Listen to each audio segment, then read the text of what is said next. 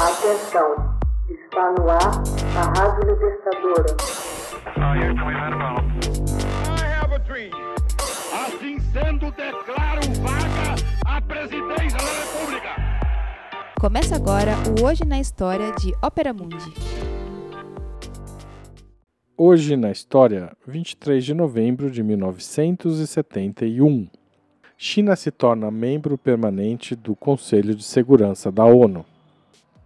A República da China foi um dos países fundadores das Nações Unidas em 1945. Em 1949, com o fim da Guerra Civil Chinesa, o governo da República da China, do partido Kuomintang, de Chiang Kai-shek, ao ser derrotado pela revolução liderada por Mao Tse-tung, se refugiou na ilha de Taiwan, cedendo o controle da área continental para o governo comunista da República Popular da China. O assento chinês nas Nações Unidas foi ocupado pela República da China até 25 de outubro de 1971, quando foi aprovada a Resolução 2758 pela Assembleia Geral da ONU, substituindo Taiwan pela República Popular da China em todas as suas instâncias e organismos. Em 23 de novembro, a China tornou-se membro permanente do Conselho de Segurança com direito a veto. Desde 1991, a República da China vem apresentando reiteradas petições para sua reinclusão na ONU, em representação da população de Taiwan, valendo-se de designações como República da China em Taiwan, República da China Taiwan ou simplesmente Taiwan. Contudo, todas as tentativas têm sido negadas porque o pedido não consegue votos suficientes para o deferimento ou porque é rejeitada liminarmente devido à oposição da República Popular da China.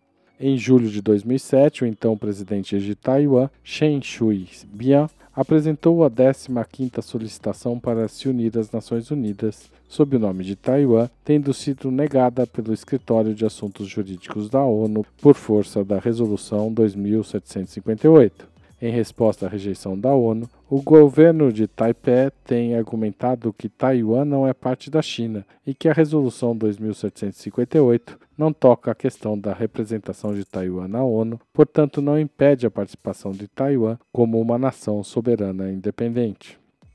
Contudo, o governo de Pequim afirma que Taiwan é parte integrante da China, repisando que a decisão da ONU foi tomada na conformidade do Estatuto das Nações Unidas e da Resolução da Assembleia Geral. As tentativas de incluir Taiwan no conceito das nações, como representante dos 23 milhões de habitantes da ilha, têm sido infrutíferas, dada a força política da República Popular da China, também hoje uma potência econômica. Hoje na história, texto original de Max Altman, locução de Haroldo Cerávulo, gravação Michele Coelho, edição Laila Manoeli. Você já fez uma assinatura solidária de Opera Mundi? Com 70 centavos por dia, você ajuda a imprensa independente e combativa. Acesse www.operamundi.com.br/apoio